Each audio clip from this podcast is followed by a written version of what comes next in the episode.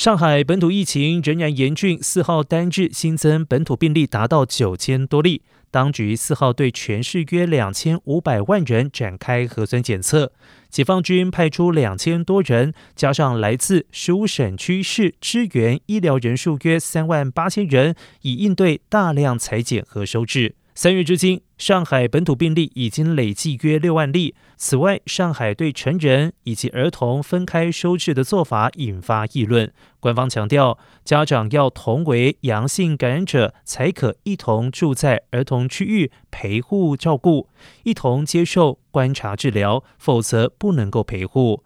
四号，上海当局顺利完成了新一轮核酸采样之后，随即展开检测、复核、人员转运等相关分析。上述工作完成之后。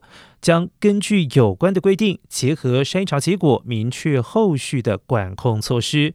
而在此之前，上海将继续实施风控管理，除了因病就医之外，严格落实足不出户。另外，上海市交通委四号晚间发布，五号凌晨三点之后，除了机场线运行线路方案维持当前状态不变，其他像是轨道交通、公车行业、网约车等仍然暂停。